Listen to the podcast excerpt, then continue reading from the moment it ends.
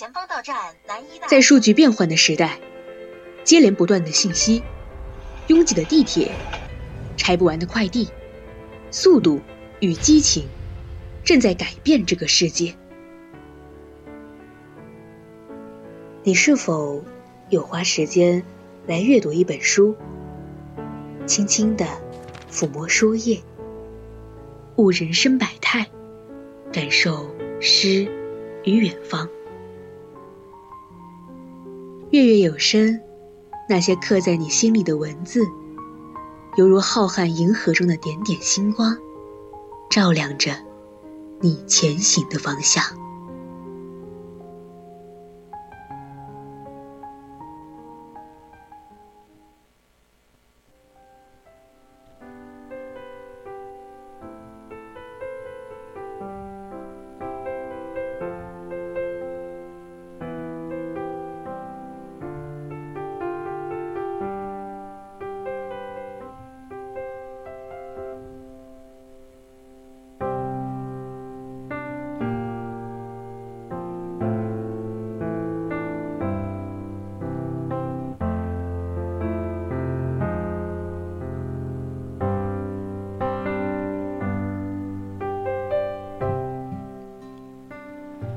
亲爱的各位听众朋友们，大家晚上好，欢迎来到每周二晚的月月有声，我是主播安阳。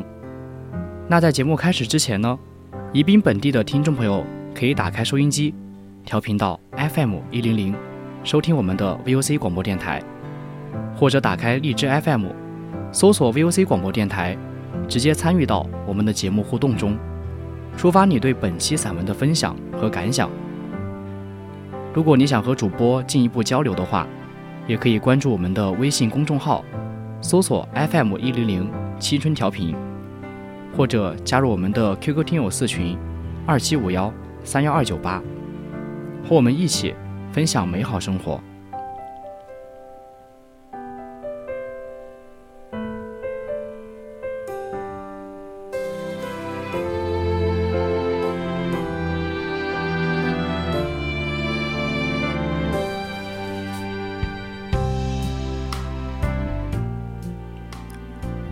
那么今天月月有声的主题就是感受美，发现美。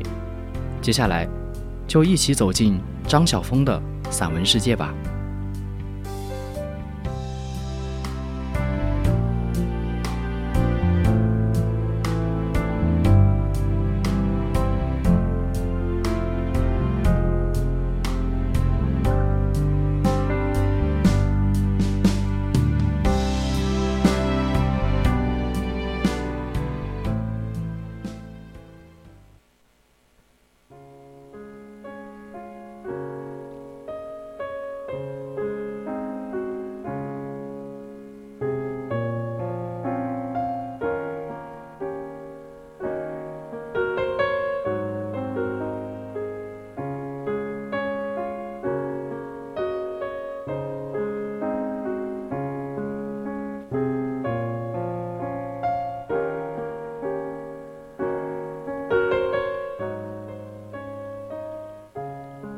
今天带来的第一篇散文，叫做《从你美丽的流域》。推着车子从闸口出来，才发觉行李有多重。不该逞能，应该叫丈夫来接的。一抬头，熟悉的笑容迎面而来，我一时简直吓了一跳，觉得自己是呼风唤雨的魔术家。心念一动，幻梦。顿然成真，不是说叫你别来接我吗？看到人我又嘴硬了。你叫我别来的时候，我心里已经决定要来了。答应你，不来，只是为了让你有一个惊喜感嘛。我没说话，两人一起推着车子，仿佛举足处可以踏进天涯。孙悦说他想来接你。接什么接？七十分钟的飞机去演一个奖就回来了。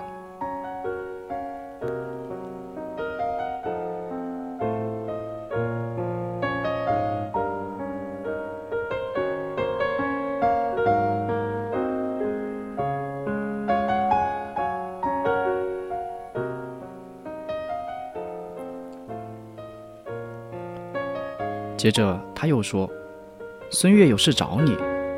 可是他说：“想想我们十多天不见了，还是让我们单独见面好。”他不要夹在中间。我笑起来，看不出来孙悦还如此细腻呢。他找我有什么事吗？他想发起一个捐血的行动，想帮你宣传宣传。他怎么会想到我？他知道你在香港捐过血，是我告诉他的。孙悦这家伙也真是，我这小小的秘密，难道非得公开出来不可吗？一九八三年九月，我受聘到香港去教半年书。临先前，虽是千头万绪，匆忙间跳上了去台北新公园的捐血车，想留下一点临别时的礼物。可惜验血的结果竟然说血红素不够。原来我还是一个文弱女子，跟抽跟抽血的小姐抗辩了几句。不得要领，只好回家整理行囊，扬空而去。一九八四年二月，合约期满，要离满的日子，才忽然发现自己爱上了这座微城，而且爱得有多深。窗前水波上，黎明之际的海鸥；学校附近大树上，聒噪的黄昏喜鹊。教室里为我唱惜别曲的学生，深夜里打电话问我冬衣够不够的友人，市场里卖猪肠粉的和善老妇，小屋一角养得翠生生的鸟巢雀。爱这个城，是因为它仍有一个中国人的城；爱它，是因为爱云有此处的自己。僧人不敢在同一个桑树下连宿三宿，只因怕时日既久，不免留情。香港是我烟留一学期的地方，怎不恋战？但造成这恋战的形式，既是自己选择的，别离之苦，也就理该认命。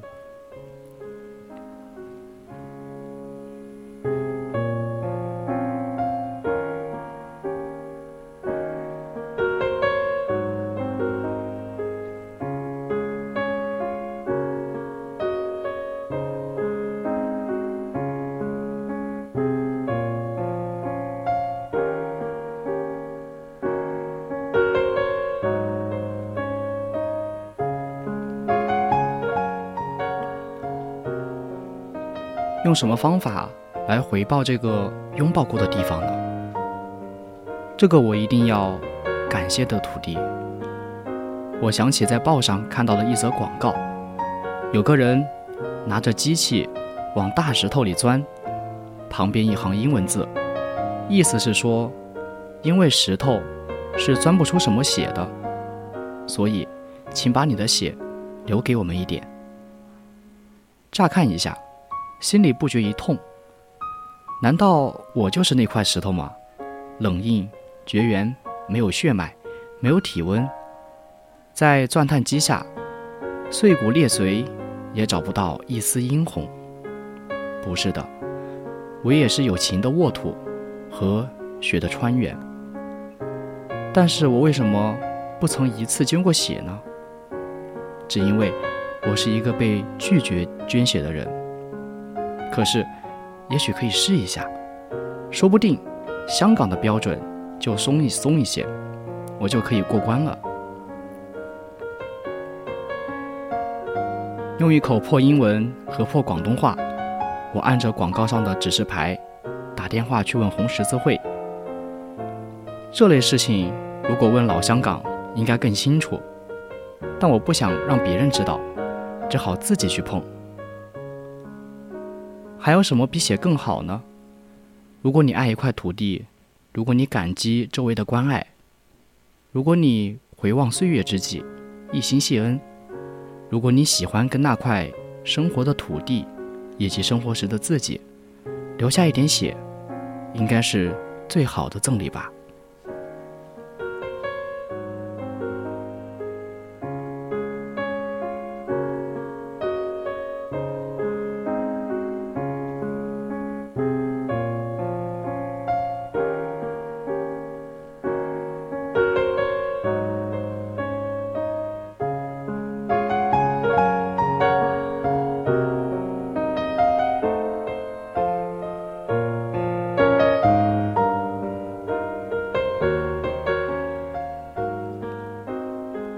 那天是二月六号，我赶到金钟，找到红十字会。那一带面临湾仔，有很好的海景。你的血要指定捐给什么人？办事的职员客气地拿着表格，要我填上。捐给什么人？我一时愣住。不，不捐给什么人，谁需要就可以拿去。这并不是什么了不起的东西，只不过是光与光的互照，水与水的交流，哪里还需要指定的？凡事之人，又真能指定什么，专断什么呢？小小的水滴，不过想回归大海和大地，谁又真的能够指定自己的落点？幽微的星光，不过想用最温柔的方式。去说明自己一度的心事，又怎有权利去预定几千几百年后落入某一个人的视线当中？不，不指定。我淡淡一笑，随便给谁都好。终于躺上了捐血椅，心中有一种偷渡成功的窃喜。原来香港不这么严，我通过了，多好的事情！护士走来，为我打了麻醉剂。他们真好，真体贴。我瞪着眼看血慢慢的流进血袋，多好看的殷红色，比火更红，比太阳更红，比酒更红。原来人体竟是这么美丽的流域啊！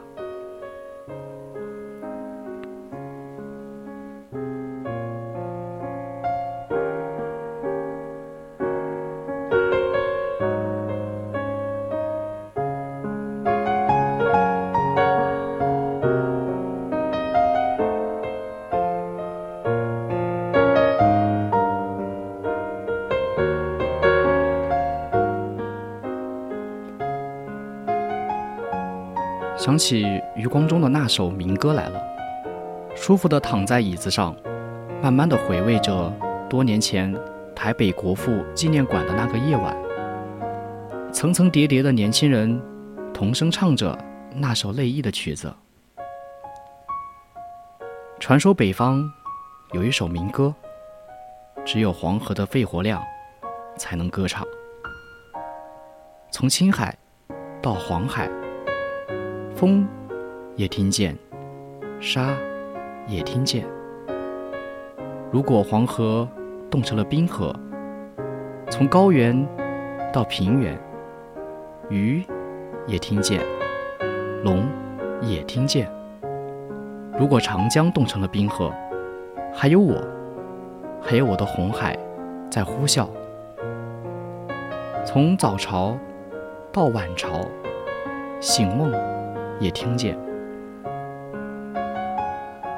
从 A 型到 O 型，哭也听见，笑也听见。多好的红海，相较之下，人反而成了小岛，散林的寄居在红海的韵律里。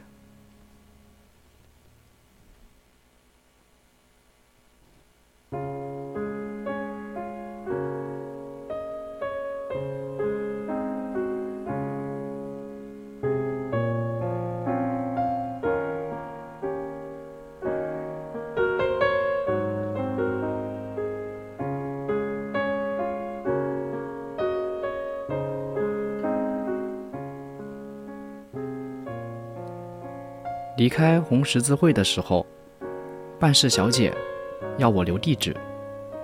我明天就回台湾了。谁又是正月有地址的人呢？谁不是时间的过客呢？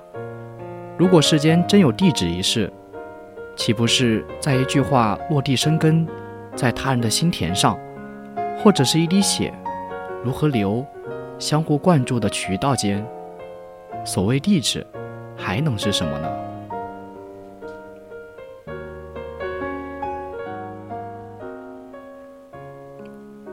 快乐，加上轻微的疲倦。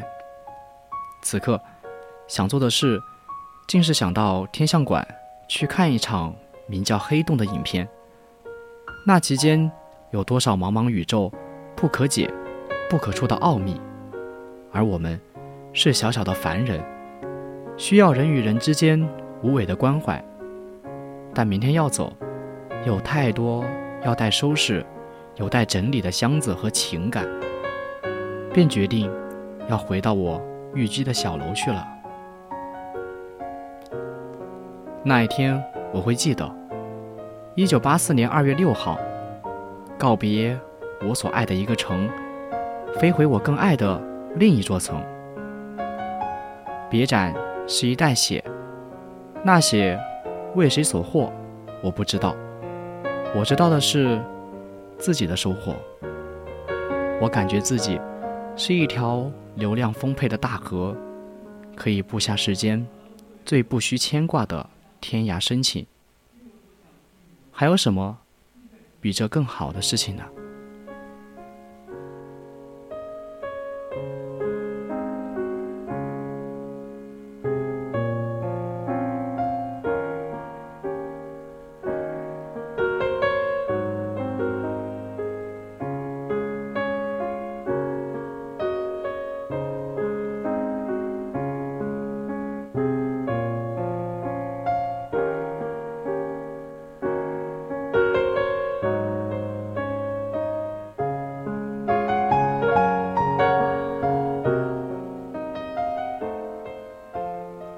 天带来的第二篇散文，叫做《鼻子底下就是路》。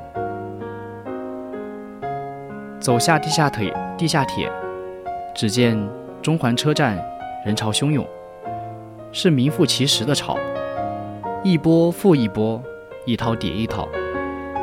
在世界各大城的地下铁里，香港因为开始的晚，反而后来居上，做得非常的壮观。利落，但车站也的确大，搞不好明明要走出去的，却还偏偏会走回来。我站住，盘算一番，要去找个人问话。虽然满是车站，满是人，但我问路的也自有自己精挑细选的原则。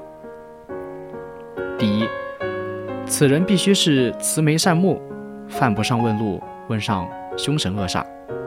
第二，此人走路速度必须不徐不急，走得太快的人，你一句话还没有说完呢，他就窜到十公尺之外了，问了等于白问。第三，如果能碰到一对夫妇或者情侣最好，一方面一箭双雕，两个人里至少总有一个知道你要去的路，另一方面。大城市里的孤身女子，甚至孤身男子，都相当自危。陌生人上来搭话，难免让人害怕。一对人就自然而然的大胆子大了很多。第四，偶然间能够向会写自自信的女孩问上话也不错。他们偶或一时兴起，也会陪我走上一段路。第五。站在路边等做等人状的年轻人，千万别去问。他们的一颗心早因为对方的迟到而急得沸腾起来，哪里有情绪去理会你？他和你说话之际，一分神，说不定就和对方错过了，那怎么可以？今天运气不错，那两个人边说边笑着。衣着清爽的年轻女孩，看起来就很理想。我于是赶上前去，两个人还把我送到了正确的出入口，指了方向，甚至还问我是不是台湾来的，才道了再见。其实我皮包里有一份地图，但我喜欢问路，地图太现代感了，我不习惯。我仍然喜欢旧小说里的行路人。跨马走到三岔路口，跳下马，唱声诺，对路边下棋的老者问道：“老伯，此去柳家庄悦来客栈打哪里走？大概还有多远的脚程？”老者抬头，骑者一脸英气逼人。老者为他指了路，无限的可能的情节在读者的面前展开。我爱的是这种温度。问路几乎是我碰到机会就要发作的怪癖。原因很简单，我喜欢问路。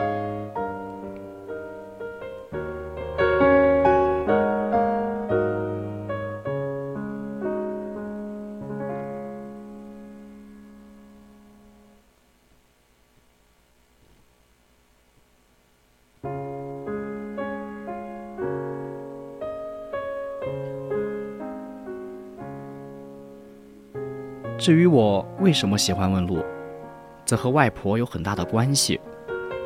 外婆不识字，且又早逝，我对她的记忆多半是片段的。例如，她喜欢自己捻棉成线，工具是一只筷子和一枚制针。但她令我最心折的是一点，却是从母亲听来的。小时候。你外婆经常的支持我们去跑腿，叫我们去什么什么路去办事。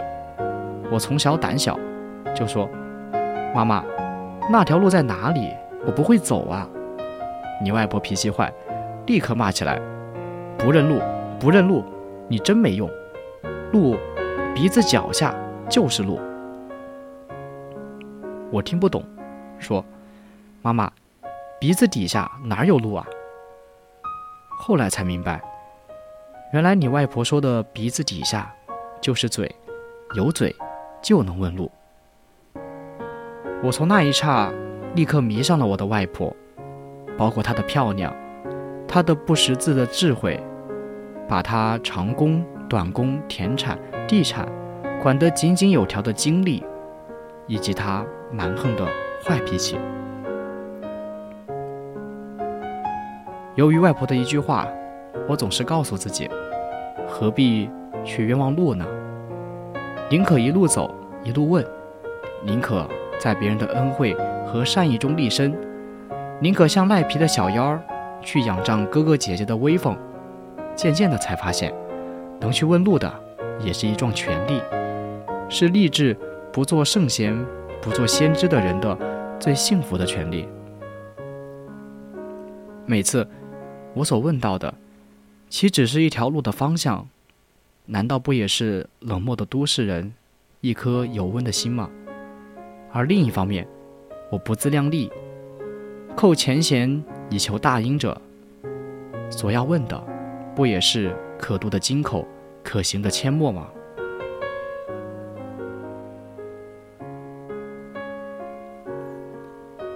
每一次我在陌生的城里问路。每一次，在接受城里人指点和微笑，我都会想起外婆。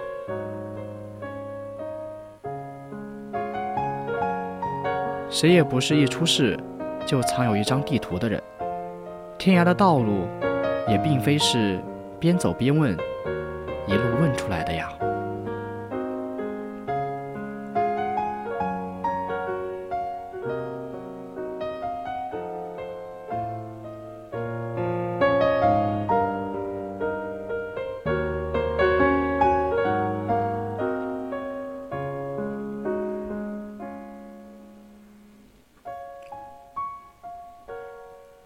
张晓峰的散文，不仅会体会到诗性，而且还能看到他那具有典雅、生动、优美的文字艺术之美。